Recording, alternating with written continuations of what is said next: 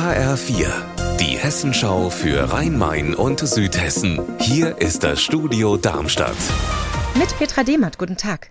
Seit anderthalb Jahren fordert der Seniorenbeirat in Wiesbaden Trinkwasserbrunnen in der Innenstadt, damit die Menschen bei Hitze umsonst Wasser trinken können.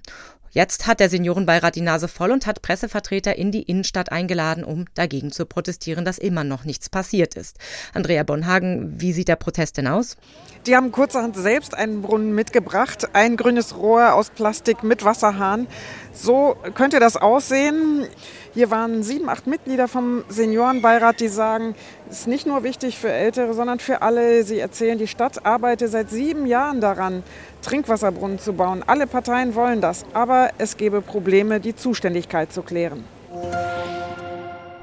Es ist eine absolute Horrorvorstellung. Nach einer Operation im Krankenhaus liegt man von der Narkose noch benommen und hilflos im Bett und wird von einem Klinikmitarbeiter vergewaltigt. Genau das soll einer jungen Frau vor zwei Jahren im Kettler Krankenhaus in Offenbach passiert sein. HR-Reporter Raphael Stübig war heute im Landgericht Darmstadt beim Prozessauftakt gegen den mutmaßlichen Täter. Raphael, ohne zu sehr ins Detail zu gehen, was soll er der 23-jährigen Frau denn angetan haben?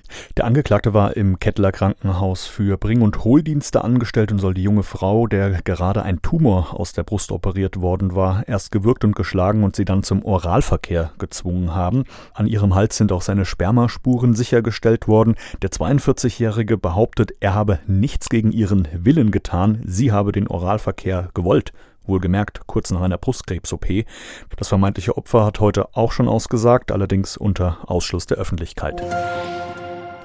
Nach dem Brand in einer Sporthalle in Oberberbach am Sonntagabend ist von Seiten der Polizei jetzt klar, es war wohl keine Brandstiftung, sondern ein technischer Defekt. Zumindest sprechen alle bisherigen Ermittlungsergebnisse dafür. Der benachbarte Abfallcontainer sei demnach durch die starke Hitzeeinwirkung ebenfalls in Brand geraten und geklärt werden konnte auch, was das für ein Auto war, das Zeugen von der Halle haben wegfahren sehen. Das sei wohl nur eine Abholfahrt von der Halle gewesen.